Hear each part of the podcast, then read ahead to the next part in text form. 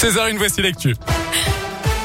À la une, ils se sont donné rendez-vous aujourd'hui pour une journée de grève interprofessionnelle. À Lyon, les manifestants avaient rendez-vous à 11h30 à l'ancienne gare des Brotteaux ce matin.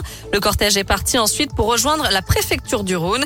Des éducateurs spécialisés dans la santé aux enseignants, en passant par les cheminots, les revendications étaient nombreuses aujourd'hui. Ça fait des années que nos salaires sont bloqués, que euh, on travaille avec des moyens euh, démunis, manque de personnel. En plus, on n'a pas eu droit au Ségur. Les épreuves de spécialité au baccalauréat euh, au mois de mars arrive trop précocement. Les élèves ne sont pas prêts à passer ces épreuves, qu'on n'a pas pu les entraîner convenablement. Dans le monde de l'éducation, on subit euh, un véritable décrochement euh, salarial. Par exemple, un, un collègue euh, stagiaire il commence aujourd'hui avec 1,2 SMIC. En 1980, il commençait avec 2 SMIC. Il y a un problème de niveau des salaires par rapport à la hausse des prix, à la hausse de l'énergie. On réclame des augmentations générales de salaires, de pensions, des minima et des minima sociaux. Et dans la foule, Nathalie Arthaud, figure de la lutte ouvrière et candidate à la présidentielle, était elle aussi mobilisée à Lyon où 1500 personnes ont marché entre les Brotteaux et la préfecture.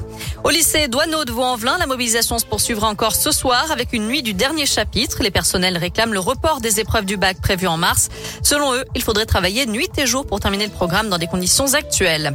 Autre manif, celle des sages-femmes, salariées comme libérales. Elles sont appelées un week-end noir à partir de ce soir jusqu'à dimanche. Elles réclament plus de reconnaissance pour leur travail à la veille de l'entrée en vigueur d'une prime de 240 euros net dans le secteur public.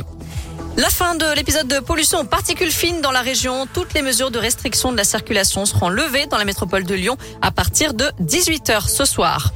Et puis la libération de la parole continue dans l'affaire Louis Rib. Après la réunion publique organisée à Gramont dans la Loire la semaine dernière, neuf nouvelles victimes d'agressions sexuelles se sont fait connaître. D'après le progrès, elles ont contacté la cellule d'accueil et d'écoute au sein du diocèse de Saint-Étienne. Notez que les œuvres du prêtre décédé en 94 ont été retirées à Gramont dont il était originaire. Dans le reste de l'actu, ce chiffre glaçant, 33%, c'est la hausse des violences sexuelles justement en 2021, d'après les chiffres publiés aujourd'hui par le ministère de l'Intérieur. L'augmentation notamment due à la déclaration de faits plus anciens, plus de plus 14% pour les violences intrafamiliales et plus 9% pour les autres coups et blessures volontaires. Un dernier hommage rendu à Gaspard Huliel qui a perdu la vie dans un accident de ski la semaine dernière à l'âge de 37 ans.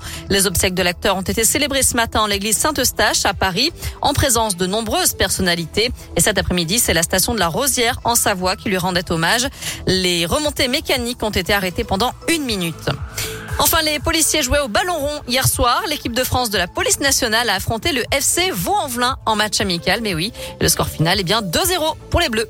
Ok, merci beaucoup euh, Noémie. On file sur radioscoop.com avec la question du jour. Emploi, salaire, coût de la vie. Comprenez-vous la mobilisation des syndicats aujourd'hui? Vous répondez oui à 78%.